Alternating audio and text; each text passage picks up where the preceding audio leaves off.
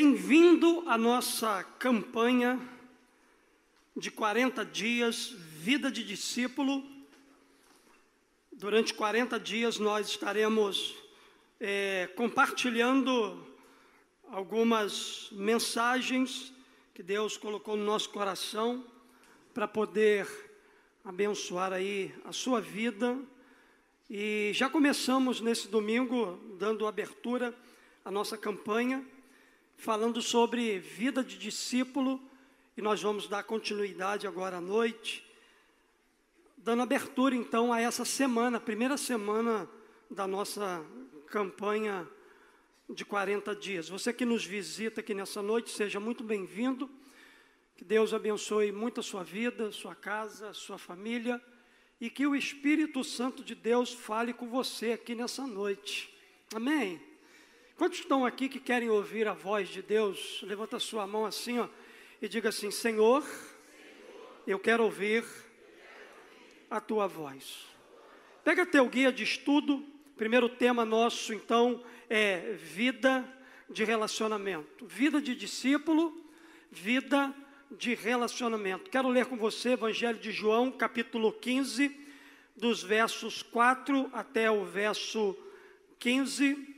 Palavra de Deus vai nos dizer assim: Palavra de Jesus, permaneçam em mim e eu permanecerei em vocês. Nenhum ramo pode dar fruto por si mesmo se não permanecer na videira. Vocês também não podem dar fruto se não permanecerem em mim. Eu sou a videira, vocês são os ramos. E se alguém permanecer em mim e eu nele, esse dá muito fruto, pois sem mim vocês não podem fazer coisa alguma. Se alguém não permanecer em mim, será como o ramo que é jogado fora e seca. Tais ramos são apanhados, lançados ao fogo e queimados. Se vocês permanecerem em mim e as minhas palavras permanecerem em vocês, pedirão o que quiserem e lhes será concedido. Meu Pai é glorificado pelo fato de vocês darem fruto, muito fruto, e assim serão meus discípulos. Como o Pai me amou, assim eu os amei. Permaneçam no meu amor. Se vocês obedecerem aos meus mandamentos, permanecerão no meu amor. Assim como tenho obedecido aos mandamentos do meu Pai, e em seu amor tenho permanecido e permaneço. Tenho lhe dito essas palavras para que a minha alegria esteja em vocês e a alegria de vocês seja completa. Meu mandamento é esse: amem-se uns aos outros como eu os amei. Ninguém tem maior amor do que aquele que dá a sua vida pelos seus amigos. Vocês serão meus amigos se fizerem o que eu lhes ordeno.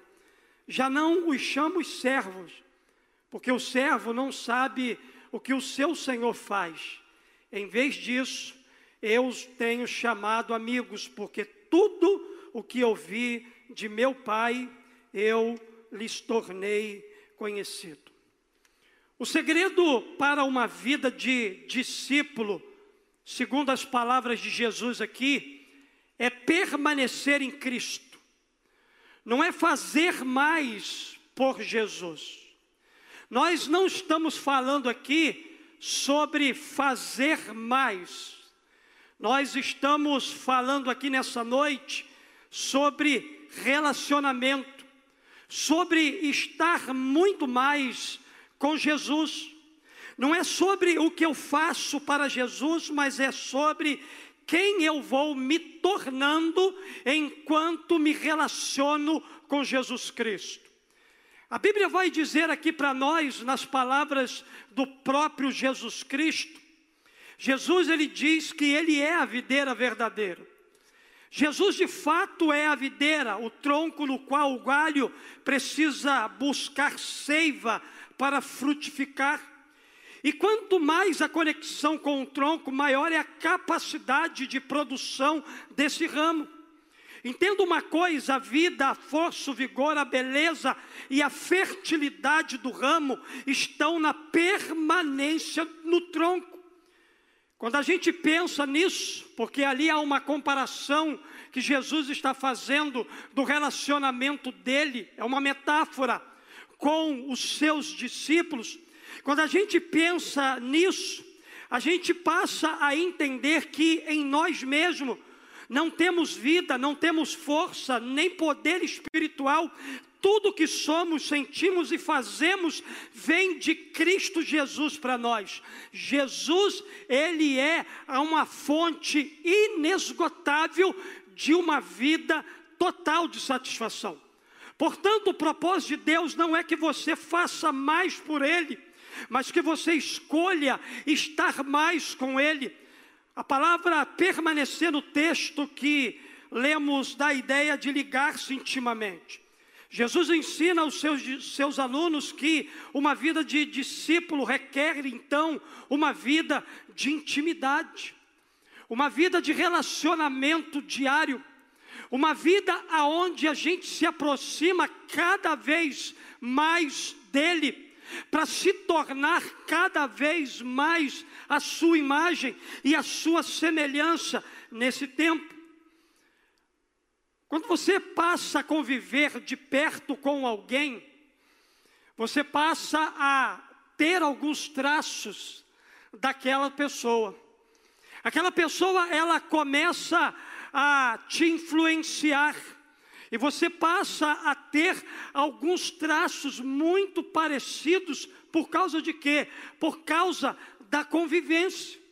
Jesus, nesse tempo aqui, ele nos chama para conviver para estarmos mais perto dele, para desfrutarmos mais da sua intimidade, para conhecermos mais o seu coração, para descobrirmos coisas a respeito dele que talvez durante a nossa caminhada de vida cristã a gente ainda não conseguiu descobrir, porque a gente não investe nesse relacionamento com ele.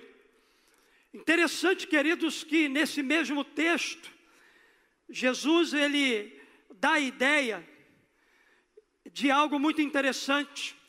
Jesus ele não se satisfaz meramente com uma obediência servil. Quando a gente olha para esse texto que a gente acabou de ler, a gente vai perceber isso. E no texto Jesus ele faz uma comparação entre o amigo e o servo, e ele diz que o amigo é diferente do servo. O servo trabalha sem que o Senhor compartilhe com ele seus planos, sua obra, seus sentimentos. Porém, o amigo de Jesus tem não apenas a sua palavra, a sua companhia, mas tem acesso direto ao seu coração. Ele conhece exatamente o que há no coração de Jesus ele conhece aquilo que Jesus realmente deseja para a vida dele. Então, queridos, a partir da vida de relacionamento dos discípulos com Jesus, o que, que a gente pode aprender? A palavra de Deus deixa é, muitas experiências para nós como exemplo para que a gente possa olhar para a forma como os discípulos do passado, eles se relacionavam com Cristo, para que nós nesse tempo também tenhamos algo muito parecido com isso. O que uma vida de relacionamento com Jesus requer dos seus discípulos? O que que envolve uma vida de relacionamento com Jesus? Primeira coisa que a gente aprende olhando para a Bíblia Primeira coisa que a gente pode destacar aí, pega seu guia de estudo e coloque então a primeira palavra aí e a primeira verdade que Deus quer nos ensinar aqui nessa noite. Uma vida de relacionamento com Jesus envolve centralidade na palavra. Uma vida de relacionamento com Jesus envolve centralidade na palavra. E disse-lhes: Foi isso que eu lhes falei enquanto ainda estava com vocês. Era necessário que se cumprisse tudo o que a meu respeito estava escrito na lei de Moisés, nos profetas e nos salmos. Para quem que Jesus estava dizendo isso? Jesus estava dizendo isso para dois discípulos que estavam voltando para Emaús frustrados, porque aquilo que eles esperavam da parte de Jesus, aos olhos deles ainda não havia acontecido e não tinha acontecido. Aí Jesus então aparece para esses homens frustrados, que não acreditavam mais que Jesus poderia ressuscitar. Jesus então aparece para eles e Jesus então ministra a palavra de Deus ao coração deles. Aqui no verso de número 45 diz assim: então lhes abriu o entendimento para que pudesse compreender as Escrituras. Abrindo um parênteses aqui, tem gente que entrou aqui nessa noite, indo para Emaús, quando você deveria ficar em Jerusalém. Há pessoas aqui que saíram da rota, saíram do propósito, saíram da direção, mas Jesus está aparecendo aqui nessa noite para você, ministrando a palavra no teu coração, incendiando o teu coração novamente com a palavra, para que você dê meia volta e volte para o teu propósito, o propósito da tua vida. Fecha aspas. A Bíblia vai dizer aqui para nós, então, que a vida de um discípulo com Jesus envolve centralidade na palavra. Jesus não apenas caminhava com seus discípulos conversando sobre aquilo que eles deveriam realizar, mas em diversos momentos a Bíblia diz para nós que Jesus parou para ensiná-los. Jesus sabia que mais do que fazer, seus discípulos precisavam estar centrados na palavra. Nós vivemos num tempo do relativismo, onde aquilo que é certo, o mundo diz que é errado e aquilo que é errado é certo. Em um tempo de relativismo, onde a verdade parece estar cada vez mais perdendo a sua vez, a sua autoridade, uma vida de relacionamento com Jesus, ela precisa ser pautada na palavra de Deus. Um discípulo de Jesus jamais ele deve negligenciar e abrir mão dos princípios e valores que estão nessa palavra. Deus, queridos, nos chama nesse tempo tempo de verdade, para a gente andar na contramão de um mundo aonde tudo é normal, aonde tudo está bem, queridos. O mundo está indo de mal a pior. A palavra de Deus diz que o mundo jaz no maligno, mas há uma igreja aqui que vai ser empoderada pela presença do Espírito Santo e centrada na palavra de Deus para não ser enganada. Queridos, esse é um tempo da gente voltar para a palavra. Esse é um tempo da gente debruçar sobre a Bíblia e deixar a palavra de Deus guiar as nossas escolhas, deixar a palavra de Deus guiar as nossas decisões, deixar a palavra de Deus nos conduzir para o propósito que Ele tem para a nossa vida. Entenda uma coisa: discípulos que cultivam um relacionamento profundo com Jesus, centrado na palavra, não apenas mantêm uma vida de integridade, mas também se transformam em agentes de mudança. Porque à medida que a palavra de Deus vai nos mudando, à medida que a gente centra a nossa vida nos valores e nos princípios do céu para nós, nossa vida vai sendo transformada e a gente vai se tornando então agente de transformação nos lugares que Deus nos colocou para influenciar. Esses discípulos inspiram outras pessoas a valorizarem a palavra de Deus. Sobre a palavra de Deus, o escritor os Hebreus declara o seguinte: pois a palavra de Deus é viva e eficaz, mais afiada que qualquer espada de dois gumes. Ela penetra ao ponto de dividir a alma e espírito, junto e medulas, e julga os pensamentos e intenções, intenções do coração. Nessa noite, abra seu coração para a palavra de Deus. Deixe-se conduzir por ela, tenha tempo para meditar nela, faça dela a palavra da sua vida. Pastor, aonde está a palavra da minha vida? A palavra da sua vida está na palavra de Deus. Porque só ela tem o poder de transformar, de mudar. Talvez há pessoas aqui nessa noite que já tentaram de tudo, já buscaram em vários lugares, já até receberam palavras não de Deus, mas do mal e a sua vida não tem dado certo até hoje, mas eu quero declarar que a gente vai botar um ponto final aqui hoje e a tua história de vida vai mudar por causa da palavra do Senhor. A palavra do Senhor tem poder para transformar, para mudar, para nos dar direção. Nada é mais importante para alimentar a nossa vida espiritual e a nossa intimidade com Jesus do que ter uma relação próxima com a palavra de Deus.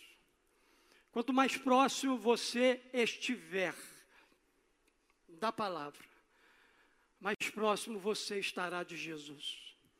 Porque quem deseja se relacionar com Jesus, precisa, acima de tudo, se relacionar com a palavra de de Deus. Então, a primeira lição que nós aprendemos aqui que uma vida de relacionamento com Jesus envolve centralidade na palavra. Onde é que a sua vida está centrada? Onde é que a sua vida encontra fundamento? Aonde é que você tem depositado a sua esperança, a sua confiança? No que que você tem acreditado, em que você tem crido? Eu te convido nessa noite a centrar a sua vida na palavra de Deus, porque ela é rocha firme. Ela é a verdade de Deus para a sua vida. Conhecereis a verdade, a palavra, e a verdade vos libertará, porque a verdade é Jesus Cristo. Segunda verdade que eu aprendo aqui, queridos, completa no seu guia de estudo. Nós aprendemos que uma vida de relacionamento com Jesus envolve sensibilidade para ouvir a sua voz. João capítulo 10, verso 27, Jesus falando também aos seus discípulos, ele diz o seguinte: As minhas ovelhas ouvem a minha voz, e eu as conheço, e elas me seguem. É interessante que os que conhecem a Cristo ouvem a voz de Cristo. Jesus ele conhece cada um de nós pessoalmente, profundamente, amorosamente. Os discípulos de Jesus foram privilegiados por, por terem a oportunidade de ouvir diretamente os ensinamentos do Mestre. À medida que iam se relacionando com Jesus, a sensibilidade para ouvir a sua voz ia aumentando. Eu não sei na sua casa, mas lá em casa, às vezes, a comunicação ela é desconexa por causa da distância. Eu estou sentado na sala, às vezes Mônica está lá na cozinha, Daphne lá no quarto, e alguém falou alguma coisa. E aquilo chegou completamente distorcido no meu ouvido. Porque, queridos, quanto mais distante a gente tiver, pior vai ser a nossa comunicação, pior vai ser a nossa sensibilidade para ouvir aquilo que alguém está falando. Mas quanto mais próximo a gente está da pessoa, fica melhor para a gente ouvir, para a gente entender. Qual é a distância que você está de Jesus? Querido, se você estiver distante de Jesus, o que tem chegado aos teus ouvidos, pode crer, não é de Deus. São coisas que estão aí tentando desconectar você de ouvir a voz de Jesus. Entenda uma coisa: ouvir Jesus não significa apenas escutar suas palavras, mas também compreender e aplicar os seus ensinamentos na vida diária. Os discípulos, com sua simplicidade, eles demonstraram que a verdadeira transformação ocorre quando nos tornamos sensíveis para ouvir de Jesus e aprender com Ele. É interessante que os discípulos que ouviram atentamente a voz de Jesus, eles experimentaram milagres, eles testemunharam da sua compaixão, eles viram cego enxergar, eles viram paralítico andar, surdo ouvir, eles viram milagres extraordinários acontecerem, eles aprenderam a amar como Ele ama. Nesse mundo barulhento, nesse mundo agitado, nesse mundo cheio de vozes, é um desafio estar sensível para ouvir a voz de Jesus. Até eu subir aqui, eu estava com dificuldade para ouvir aquilo. O Espírito Santo tem alguma coisa que você quer falar de especial. Foi uma luta, irmão, essa semana. Foi uma batalha tremenda. Mas graças a Deus, que Ele sempre nos dá uma oportunidade para a gente ouvir a Sua voz. Sempre Ele nos dá um momento em que Ele fala alguma coisa ao nosso coração. Porque, queridos, nós vivemos num contexto de mundo agitado demais. Nós estamos vivendo a geração da aceleração, da rapidez. Eu sei que a gente tem que correr, porque Jesus já está voltando. A gente tem que acelerar de verdade alguns processos na nossa vida. Mas na aceleração, muitas das vezes a gente perde o melhor da intimidade. Muitas das vezes na aceleração a gente perde o melhor da intimidade, sabe por quê? Porque a gente só corre, a gente só acelera, a gente só quer velocidade, a gente só quer fazer, a gente só quer realizar. E eu fico imaginando Jesus assim: caramba, não foi isso que eu mandei ele fazer, eu não mandei ele correr, eu não mandei ele acelerar, eu mandei ele estar comigo desfrutar da minha presença, desfrutar do meu cuidado, desfrutar do meu amor, desfrutar da minha graça, desfrutar do meu poder.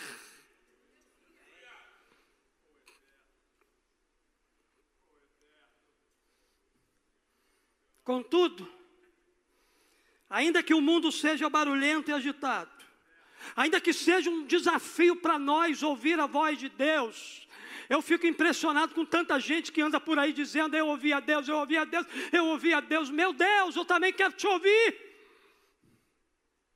Há um preço que a gente paga para ouvir. Ainda que o mundo seja barulhento, agitado, um mundo cheio de vozes, ainda que seja um desafio estar sensível para ouvir a voz. Contudo, para desenvolver uma vida de relacionamento com Ele, se faz necessário ouvir Sua voz para conhecer Sua direção e o seu propósito para a nossa vida. Por isso que muitas das vezes a aceleração não adianta nada. A gente está correndo para um lugar que Deus não mandou a gente correr. A gente está indo para uma direção que Deus não mandou a gente ir. Por isso que a gente precisa desacelerar para estar com Ele, para ouvir a voz, para ser ministrado, para que Ele aponte o destino profético, para que Ele aponte o propósito. Talvez você chegou aqui hoje, Deus está mandando gente aqui, desacelera para ouvir a minha voz. Para um pouquinho, porque eu quero falar contigo. Abra teu coração, porque eu tenho um caminho melhor para você trilhar e viver e desfrutar na minha presença. Hoje, decida se livrar das distrações. E essa semana é a semana do jejum da distração, né? Nem sabia. Decida hoje se livrar das distrações e de tudo aquilo que ainda te impede de ouvir com clareza aquilo que o Senhor está falando, pois não há nada mais nobre do que o privilégio de ouvir a voz de Jesus. Deus quer falar com você. Deus está falando com você. O Espírito Santo vai falar essa semana com você. Você vai ouvir a voz dele claramente. Terceira verdade que eu aprendo. Eu aprendo, queridos, que uma vida de relacionamento com Jesus envolve primeiro centralidade na palavra. A palavra nos alimenta, a palavra nos aproxima de Jesus, A palavra de Deus revela quem Jesus é. Segundo, uma vida de relacionamento com Jesus envolve sensibilidade para ouvir a sua voz. Mas terceiro, uma vida de relacionamento com Jesus envolve aprender dele continuamente. Continuamente eu e você somos aprendizes. Continuamente eu e você temos algo novo para aprender com Jesus. Falando diretamente para os seus discípulos, aqui no Mateus capítulo 11, verso 29, ele diz assim: Tomai sobre vós o meu jugo e aprendei de mim, porque sou manso e humilde de coração, e acharei descanso para a vossa alma. Aprender de Jesus deve ser o maior desejo de um discípulo. E quando a gente vai olhar para a Bíblia, a gente vai ver que esse era o desejo daqueles que decidiram obedecer ao chamado de Jesus. Jesus chamou doze homens improváveis para caminhar com ele, para trilhar com ele o caminho do discipulado, para que depois eles pudessem então ser enviados.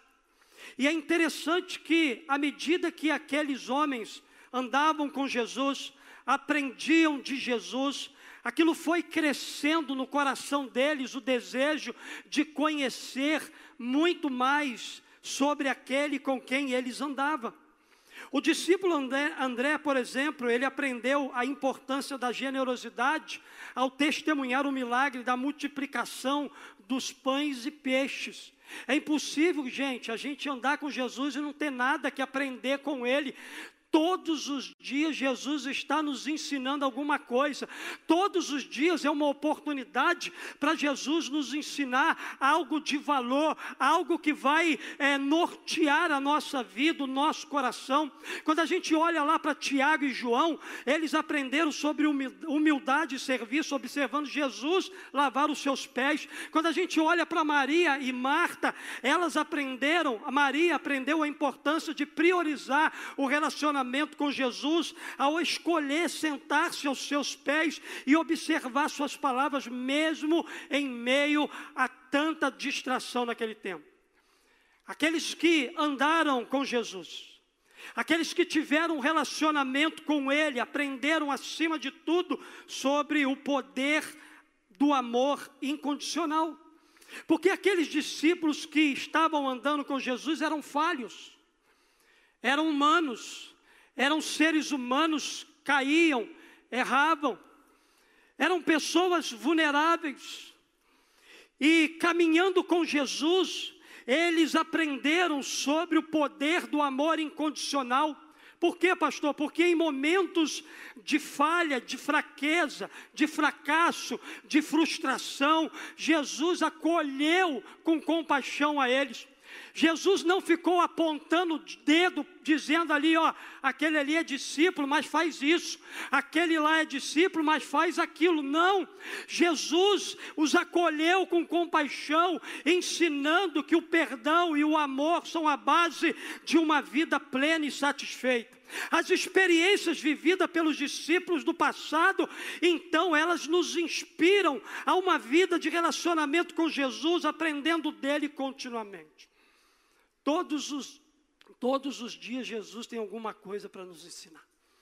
Mesmo sendo imperfeitos, a gente deve estar dispostos a aprender, crescer e aplicar as lições do, do Mestre em nossa vida cotidiana.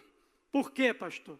Porque quem caminha com Jesus, quem anda com Jesus, possui uma fonte inesgotável de aprendizado. Se você ainda não aprendeu nada com Jesus, esse é o tempo de você se comprometer a aprender e a crescer no seu relacionamento com Ele.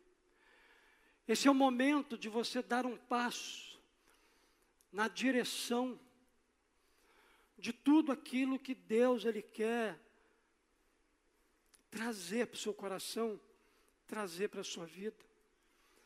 Deus tem coisas grandes, poderosas, profundas, extraordinárias, por meio de Jesus, para ensinar a cada um que caminha com Ele. Mas há uma quarta e última verdade que eu aprendo olhando aqui para a vida dos discípulos. Eu aprendo que uma vida de relacionamento com Jesus envolve centralidade na palavra, envolve sensibilidade para ouvir a Sua voz. Uma vida de relacionamento com Jesus envolve aprender dele continuamente. Aquele que começou a boa obra, ele vai completar. Você é uma obra ainda inacabada. Deus está trabalhando em você. Deus está trabalhando na sua vida, continuamente, por meio de Cristo, pela presença do Espírito, você está sendo formado à imagem e à semelhança de Cristo Jesus. Mas, em último lugar, uma vida de relacionamento com Jesus envolve obediência incondicional e absoluta. A Bíblia vai dizer para nós aqui, em João capítulo 14, verso 23, respondeu Jesus: Se alguém me ama, obedecerá a minha palavra, meu Pai o amará, nós viremos a Ele e faz, faremos morada nele. Queridos, aqui, como o pastor Assi pregou de manhã, há uma condição. E qual é a condição? Jesus disse aqui, ó, se alguém me ama, obedecerá a minha palavra. Somente quem ama a Jesus de verdade tem condição de obedecer a sua palavra. Como está o seu coração com relação ao seu amor com Jesus? Qual é a sua motivação por querer Jesus na sua vida para um relacionamento? Jesus nos convida aqui por meio dessa palavra e nos faz também uma promessa: se alguém me ama, obedecerá a minha palavra, meu Pai o amará, nós viremos a Ele e faremos morada nele. Ao longo da história, os discípulos que escolheram obedecer a Jesus encontraram destino e propósito para a sua vida. Entenda uma coisa: seguir os ensinamentos de Jesus não apenas moldou a vida daqueles homens, mas também trouxe uma profunda transformação. Eles entenderam que a obediência incondicional e absoluta a Jesus não era um fardo, não era um peso, não era um sacrifício, mas era uma oportunidade para grandes descobertas. E quando a gente olha para a Bíblia, a gente vai perceber isso. Por exemplo, Pedro. Pedro, por causa da sua obediência a Jesus, ele viveu algo maravilhoso na sua vida. Ele experimentou algo extraordinário. Ele saiu é, do nível da naturalidade para experimentar o nível do sobrenatural. Pedro, por exemplo, ao receber uma ordem de lançar as redes em águas mais profundas, a Bíblia diz para nós que ele teve uma pesca maravilhosa. Deixa eu dizer para você uma coisa: a tua obediência vai gerar algo maravilhoso para você. A tua obediência vai gerar algo extraordinário para a sua família. A tua obediência vai transformar a sua vida e a vida daqueles que estão perto de você. A tua obediência vai marcar a vida de muita gente. Eu fico assim pensando nos discípulos, vendo essa cena, aqueles que caminhavam com Pedro, aqueles que conheciam a Pedro. A obediência de Pedro com certeza estimulou aos outros discípulos a obedecerem. Sabe por causa de quê? Porque, querido, se eu tivesse lá, eu também queria viver o que Pedro viveu. Eu queria também participar de uma pesca maravilhosa. Eu queria também andar sobre as águas. Não sei você, mas eu queria. Eu queria experimentar tudo isso na minha vida. Um outro discípulo, Mateus, Mateus, o cobrador de impostos, deixou tudo para seguir Jesus. Sua obediência não apenas transformou sua vida, mas inspirou outros a fazerem o mesmo, destacando que a obediência a Jesus é uma escolha que impacta não somente o indivíduo, mas também a vida daqueles que estão ao seu redor. Entenda uma coisa: não existe a mínima possibilidade de uma vida de relacionamento saudável com Jesus sem que haja uma obediência incondicional e absoluta àquele que nos chama para caminhar com Ele. Ao obedecermos a Jesus, encontramos o verdadeiro propósito de Deus para a nossa vida. Tendo uma coisa aqui nessa noite: a obediência não é apenas seguir regras, mas é uma resposta àquele que te chamou. E como discípulos de Jesus, que deseja ter uma vida de relacionamento com Ele, você tem sido obediente à Sua voz? Você tem sido obediente à vontade dEle para a sua vida? Ele tem dito para você assim: ó, não profane aquilo que é santo. Aí agora no carnaval, um monte de gente que aqui levanta a mão para adorar a Deus, lá no carnaval samba. Lá no carnaval veste roupa mundana para engrandecer a um Deus que não é o Deus dessa igreja, para engrandecer e envergonhar o nome de Cristo Jesus. Querido, não dá para viver no mundo e dentro da igreja. Ou a gente é do diabo, ou a gente é de Jesus. Eu digo para você: é melhor você ser de Jesus, porque o teu final será glorioso. Então, por favor, irmão, não dá para negociar com o mundo. Não dá para ser fiel a Deus se permitindo ser atraído pelo pecado, se vendendo por moedas baratas, como Judas negou Jesus e vendeu ele. Você é discípulo, mas eu profetizo que você não é Judas, você é Pedro, porque você tem possibilidade de restauração você tem possibilidade de arrependimento, você tem possibilidade de cura. A gente precisa nos posicionar em obediência. Irmão, estou cansado. Você está cansado? Você está cansado assim? Pastora Tatiana, você está cansado? Quantos líderes disseram, eu estou aqui, ó, levanta a mão. Vocês estão cansados ou não estão? Chegou a hora da gente trabalhar com essas pessoas para restaurar eles, para levá-los a entender que uma vida de obediência torna o meu relacionamento com Jesus saudável.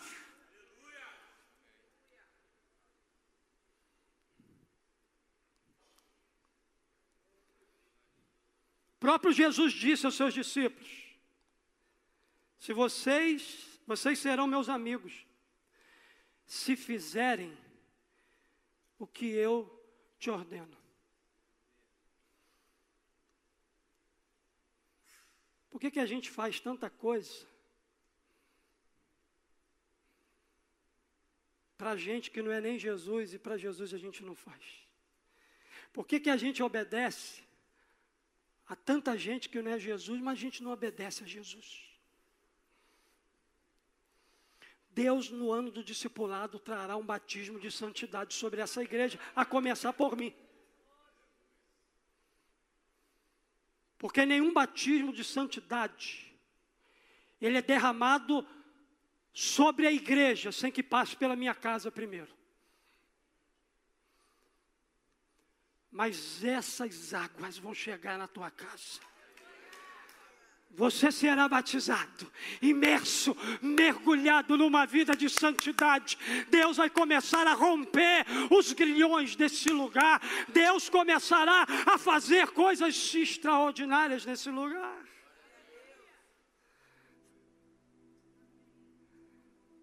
Santidade. Porque sem ela, ninguém verá o Senhor. Fica de pé no seu lugar. Jesus não deseja que, a nós, que o nosso relacionamento com Ele seja de qualquer maneira. Nesse relacionamento com os seus discípulos, Jesus anseia por intimidade, Jesus anseia por intimidade, profundidade, raízes. Esse nível de relacionamento requer discípulos centrados na palavra, sensíveis para ouvir a voz de Jesus, desejosos de aprender deles e pronto para obedecê-lo de forma incondicional e absoluta. Eu pergunto a você: você deseja ter uma vida de relacionamento com Jesus? Você deseja nessa noite conhecer a Jesus de verdade? Você deseja nessa noite viver uma vida de intimidade, profundidade e relacionamento com Cristo? Não somos nós quem atraímos Jesus mas é Jesus quem nos atrai. Jesus nos atrai. É Jesus quem desperta em nós o desejo de estarmos com Ele o tempo todo. Jesus me atraiu. E é por isso que eu busco viver uma vida de discípulo. Vida de discípulo é vida de relacionamento com Jesus Cristo. Feche os seus olhos, curve a sua cabeça. Quero orar com você. Senhor, nós estamos aqui diante da tua presença. Tua presença é santa. Sua presença é doce. Sua presença é pura. Teu Espírito está nesse lugar. Você tem liberdade para agir, para tocar, para convencer, para restaurar.